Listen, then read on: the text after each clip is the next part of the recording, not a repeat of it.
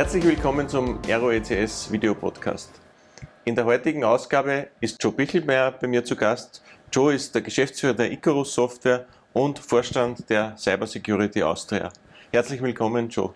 Danke für die Einladung. Hallo. Joe, vielleicht kannst du unserem Publikum kurz vorstellen? Ja, du hast es im Wesentlichen eh schon vorweggenommen. Ich bin der Joe Bichelmeier, ich bin Geschäftsführer bei Icarus, schon sehr, sehr lange, seit 99, seit 91 bei Icarus, also unvermittelbar, wie mir ein Personalentwickler mal weniger charmant erklärt hat. Für die raren Momente, wo es vielleicht einmal weniger spannend ist, äh, gibt es dann zum Glück eh die Cybersecurity Austria. Das heißt, äh, ich beklage mich eigentlich eher darüber, dass mein Tag nur 24 Stunden hat, weil der könnte ruhig mehr haben. Hans Dampf in allen Gassen, oder? Macht Spaß, anders bewegt nichts. Der Grund, warum du da bist, ist ja die Cybersecurity Austria, ja. ein Verein, den es doch äh, auch schon eine Zeit gibt in Österreich. Vielleicht kannst du uns ein bisschen was erzählen über die Cybersecurity Austria. Genau, die Cybersecurity Austria ist äh, vor zehn Jahren gegründet worden ähm, von einer Reihe mm, von Leuten, die im Security-Umfeld tätig waren, im Behördenumfeld, äh, genauso wie im, im, äh, im privaten Unternehmen. Und ähm, ist im Wesentlichen entstanden, weil wir vor zehn Jahren doch mit erheblichen Mängeln, mit erheblichen äh, Mängeln an Awareness zum Thema Schutz kritischer Infrastrukturen konfrontiert waren. Ja. Damals hat sich kaum jemand vorstellen können, dass kritische Infrastrukturen vielleicht einmal in irgendeiner Form angreifbar wären oder der Ausfall kritischer Infrastrukturen uns vielleicht in einer Form und Weise treffen könnte, wo es schon wirklich weh tut. Und da Gib uns vielleicht einmal ein Beispiel. Was ist eine kritische Infrastruktur? Was versteht man denn in der Definition einer na, kritische Infrastrukturen sind eigentlich klar definiert. Das sind die Energieversorger, das sind die Banken, das sind natürlich die Behörden, ähm, das sind ähm, die Logistik, also das sind die, medizinische Versorgung, also alles, was wir wirklich brauchen, um quasi mit den Notwendigsten über Wasser zu bleiben, wenn man das so auf den Punkt bringen will. Und äh, dort haben Angriffe, Ausfälle äh, natürlich einen ganz anderen Impact, als wenn es äh, vielleicht der Icarus erwischt oder den Schreibwarenhändler ums Eck. Also das ist einmal klar, weil dann betrifft es nicht einige wenige, sondern viele und das nachhaltig. Was hat sich in den zehn Jahren jetzt geändert seit der Gründung der Cybersecurity Austria? Ist das Bewusstsein besser geworden in der Bevölkerung, dass man kritische Infrastrukturen besser schützen muss? Sind die Technologien, die Infrastrukturen zu schützen, besser geworden? Wie ist denn die Lage im Jahr 2021? Also das hätte ich mir nie gedacht, dass ich mal über zehn Jahresrückblicke resümieren werde.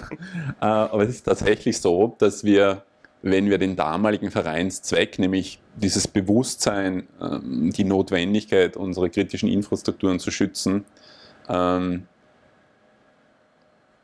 weiter verfolgen würden wollen, dann könnte man nicht sagen, wir können den Verein auflösen, weil dieses Bewusstsein gibt es. Also da ist in den letzten Jahren glücklicherweise sehr viel passiert. Äh, nicht nur bei den Sektorspitzen, sondern eigentlich auch in einer breiteren Öffentlichkeit äh, wird immer mehr Menschen bewusst, okay, ähm, unsere Gesellschaft ja, wachsen digitale Lebensadern und äh, die müssen wir schützen, weil sonst wird uns das irgendwann einholen und die Konsequenzen, die wollen wir nicht tragen. Und da ist schon sehr viel getan worden. Auf der einen Seite, was eben dieses Verständnis dafür annimmt, aber auf der anderen Seite natürlich auch, ganz sicher dank eures Zutuns, ähm, äh, der Technologien, die zur Verfügung stellen. Da kann, man, da kann man einfach wirklich schon viel machen. Ja. Es ist nicht mehr so, dass man jeden Angreifer da tatsächlich ausgeliefert ist, sondern man kann die Latte für Angreifer schon sehr hochlegen, beziehungsweise bestimmte Formen von Angriffen natürlich gänzlich ausschließen. Oder äh, wenn man es nicht komplett verhindern kann, ähm, im Falle erfolgreicher Angriffe recht schnell wieder auf die Beine kommen. Und äh, da, da sind wir schon auf dem richtigen Weg, da geht es in die richtige Richtung. Jetzt ist ja das, das die kritische Infrastruktur, der Schutz ein Teil der Tätigkeit von der Cybersecurity Austria und es gibt ja einen großen zweiten Teil oder zweites Betätigungsfeld, das ist diese Cybersecurity Challenge. Ja, das ist ja, denke ich, dein persönliches Steckenpferd, ja, was ich über die letzten Jahre immer beobachtet habe. Da bist du ja mit unglaublichem Engagement dabei. Du hast das getrieben von Österreich in die, in die Welt hinaus, dass, dass da Wettbewerbe gibt. Erzähl uns, nimm uns vielleicht nur mal auf eine Reise mit, auf einen Rückblick mit. Wie hat sich denn die Cybersecurity Challenge über die, über die Jahre entwickelt? Ja, die Cybersecurity Challenge Austria ist eigentlich, ja, kann man jetzt sagen, der größte Cybersicherheitsnachwuchswettbewerb, Nachwuchshackerwettbewerb, wie man das sehen möchte. Ähm, nicht nur in Österreich, sondern auch in Europa, weil das österreichische Modell von der ENISA, der Europäischen Agentur für Netzwerksicherheit, ähm, äh, als paneuropäisches Modell übernommen worden ist. Also wir haben uns da durchgesetzt und ähm, wir haben im europäischen Vergleich etwa 50.000 junge Menschen in ganz Europa, die an den Qualifikationen teilnehmen, wo dann bei den Europameisterschaften die zehn Besten von 26 europäischen Ländern gegeneinander antreten. Und das, was da wirklich Freude macht, ist, dass es eigentlich in immer mehr Ländern institutionalisiert wird. Äh, warum macht man einen Hackerwettbewerb? Ja, ähm, na, ganz einfach, weil wir zu wenig davon haben. Also Cybersicherheitsfachkräfte, das wird jeder, der danach sucht, recht schnell feststellen. Äh, die stehen nicht am nächsten Eck und wissen nicht, äh, wo sie arbeiten sollen, sondern ähm, die sind wirklich, wenn man, wenn man so will, wie Trüffeln, sehr schwer zu finden und äh, sehr schwer zu überzeugen, dann äh, bei sich im Unternehmen zu arbeiten. Und äh, wir haben uns dann gedacht, naja, dann versucht man dieses Finden noch einmal zu institutionalisieren, zu verbessern. Und äh, was eignet sich da besser dazu als ein Wettbewerb? Und den Ausschlag hat ein Ereignis gegeben, vor elf Jahren war das schon. Da haben die Behörden im, im äh, südlich von Wien einen, eine Hausdurchsuchung gemacht weil sie einen Hacker festnehmen wollten, beziehungsweise festgenommen haben, äh, dem Einbrüche in über 250 Firmen mehr oder weniger dann nachgewiesen werden konnten. Und glücklicherweise haben die Beamten dort nur ins Kinderzimmer geschaut, bevor sie den Papa mitgenommen haben, weil das war nicht der Papa, sondern es war der Sohnemann. Und der war damals noch in ähm, äquivalent neue Mittelschule, also 13. Und äh, das hat die Frage aufgeworfen, ja, puh, wie viel solcher junger Burschen oder Mädchen gibt es denn in Österreich? Ja? Und nachdem das wenig überraschend damals niemand äh, beantworten hat können, äh, haben wir, unter anderem auch der Bruder, recht schnell diese Idee entwickelt, zu sagen, naja, dann überlegen wir uns, wie wir das rausfinden können, wie wir Fingerprinting entwickeln können, wie viel solcher Menschen, junger Menschen gibt. Ja? Was können die? Woher kommen die? Aus welchen Schulen äh, kommen die? Und dafür eignet sich die Challenge hervorragend. Und da haben wir sehr schnell wirklich namhafte Unterstützer aus dem Behördenbereich von eurer Seite, von den Firmen bekommen. Und das war natürlich die Chance und die Möglichkeit, aus, aus, aus einem sehr kleinen Bewerb dann wirklich einen großen zu machen. Und da sind wir mittlerweile. Also wir haben im letzten Jahr über 600 Teilnehmer gehabt. Wir sind eigentlich bei fast allen Oberstufen, die, die Informatik-Schwerpunkte haben, fixer Bestandteile in, in, ich sagen, in Lehrplänen, aber im, im, Bewusstsein der Lehrer und der Schüler. Und, und, das ist wichtig, weil die Lehrer sind die Multiplikatoren, die sind die Schüler herantragen. Was vielleicht noch spannender ist, ist, dass wir aber mit dem Bewerb eigentlich am Limit sind. Ja, wir können jetzt eigentlich noch stärker bewerben und versuchen noch ein bisschen mehr in die Breite zu tragen, aber da kriegen wir vielleicht eine Handvoll mehr raus. Mm, also müssen wir uns andere Wege überlegen, wenn wir hier mehr gut ausgebildete junge Burschen und Mädels aufbauen wollen.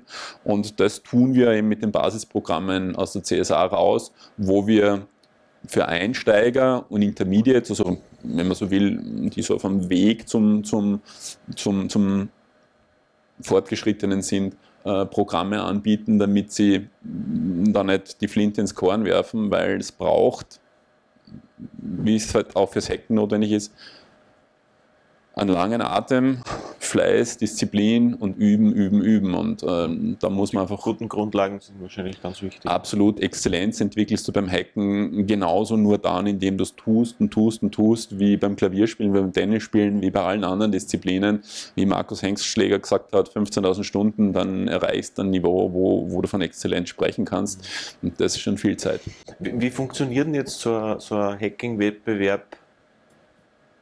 in der Praxis? Wie, wie läuft sowas ab und wie findet man wirklich die Besten der Besten?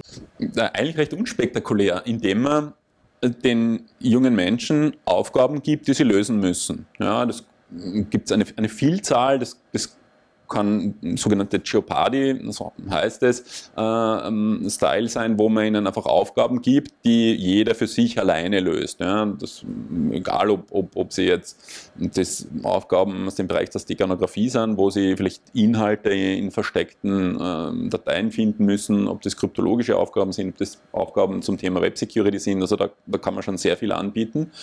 Ähm, das ist nicht optimal für einen Qualifikationsprozess, um also mal aus quasi aus so einer größeren Menge die wirklich Guten rauszufinden.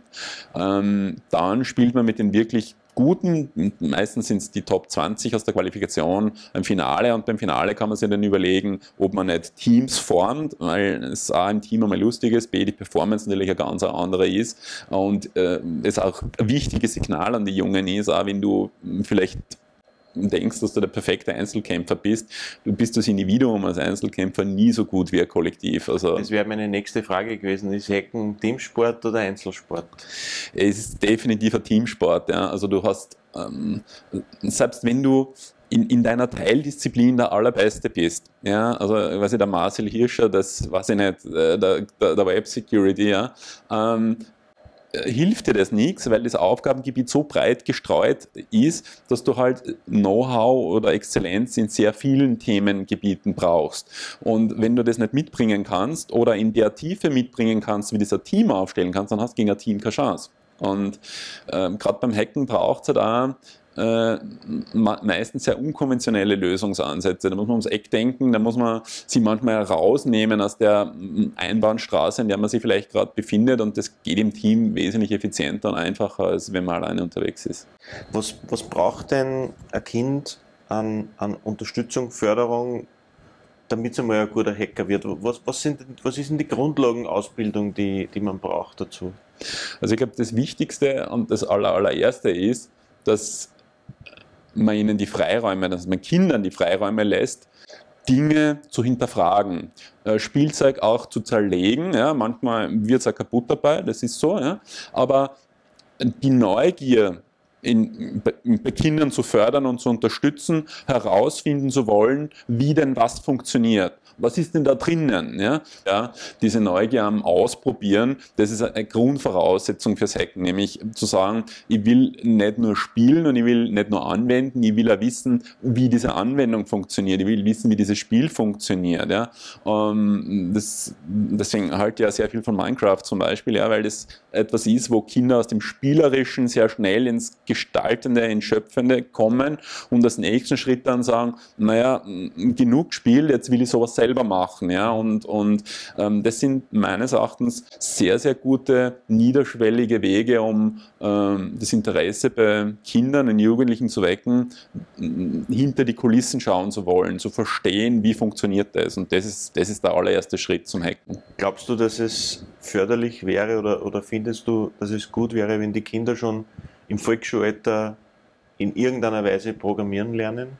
Äh, ja, ich, ich, ich glaube, dass es gut ist, wenn Kinder ähm, spielerisch, und da gibt es ganz tolle Ansätze, ob das Snatch ist, das von MIT entwickelt worden ist, äh, ob das Anfänger von Python sind, äh, wo man sehr schnell in Grundzügen versteht, wie sowas funktioniert.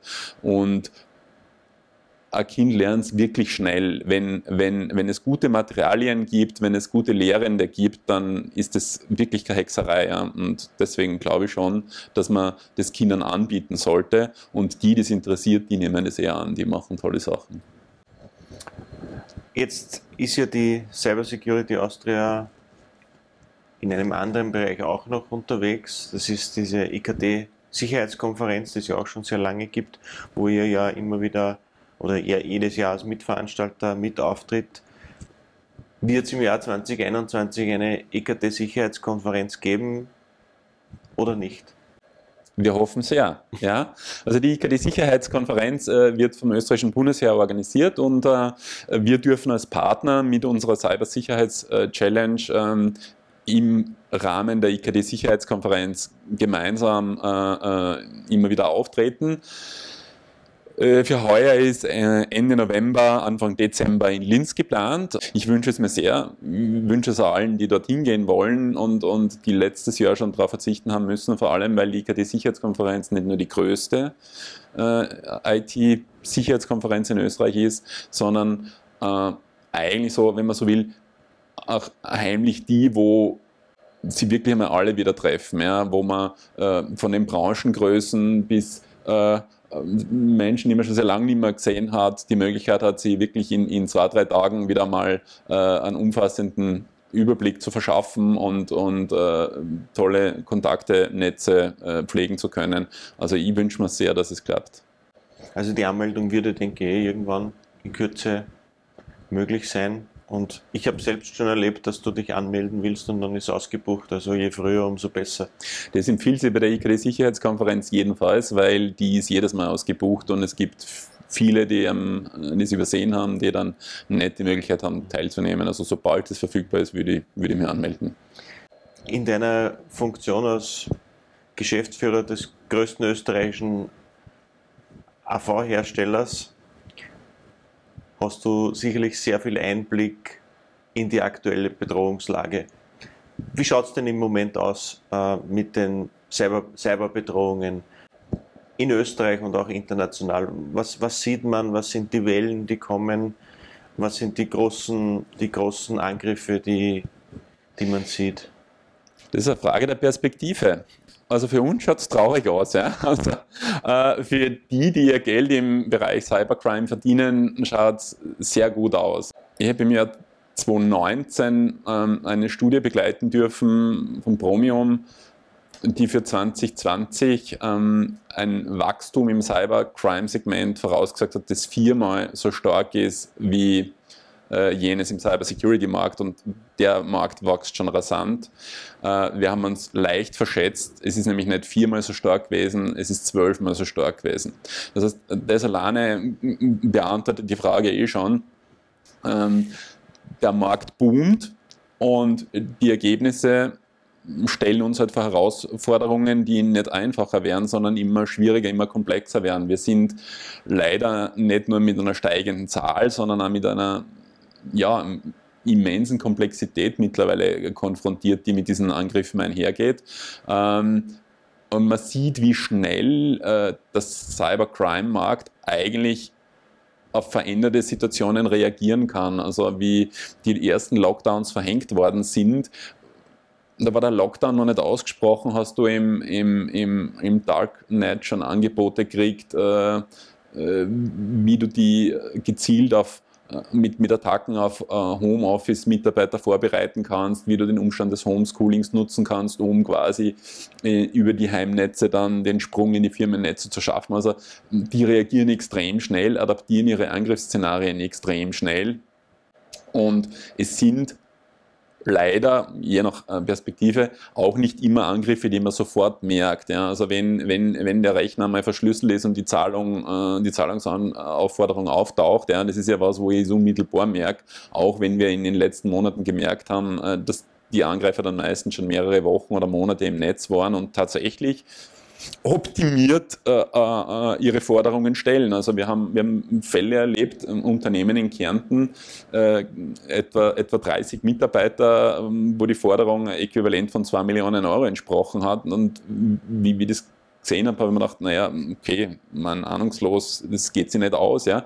Bis die dann gesagt haben, ja, die verfügen aber tatsächlich über die liquide Mittel in dieser Höhe. Also mhm. Äh, da, da merkt man einfach schon, dass ähm, nicht nur viel Geld dahinter steckt, sondern dieses viele Geld eben auch eine, eine, eine Anzahl von hochspezialisierten Angriffen ausgelöst hat, wo wir wirklich auf der Hut sein müssen, wo wir wirklich aufpassen müssen, weil äh, mit einem blauen Auge kommst du da nicht mehr davon. Jetzt hört man ja oder liest man immer wieder sehr viel, vor allem von börsennotierten Unternehmen, die müssen das ja mitteilen, mhm. äh, in irgendwelchen Ad-Hoc-Mitteilungen wir stehen unter, unter Attacke, wir stehen unter mhm. Angriff, mhm. wir, unsere Systeme funktionieren nicht mehr ordentlich. Und das wird ja sehr stark von Botnetzen ausgetrieben. Ja. Und wie funktioniert denn so ein Botnetz? Wie, wie kann man sich so ein Botnetz vorstellen und wie kann man sich einen Angriff aus so einem Botnetz heraus vorstellen? Ja, was ist ein Botnetz? Ein Botnetz ist nichts anderes als ein Verbund von vielen Rechnern, der es Angreifern ermöglicht, über viele Hops, also über viele verschiedene Stationen, quasi seinem Zielsystem anzunähern. Ähm, ein Botnet ist, bietet einem Angreifer aber die Möglichkeit, viele Geräte, das können Computer sein, das können aber Kameras sein, das können alle Geräte, die im, am Netz hängen, die eigene IP-Adresse haben, die im Netz kommunizieren, sein.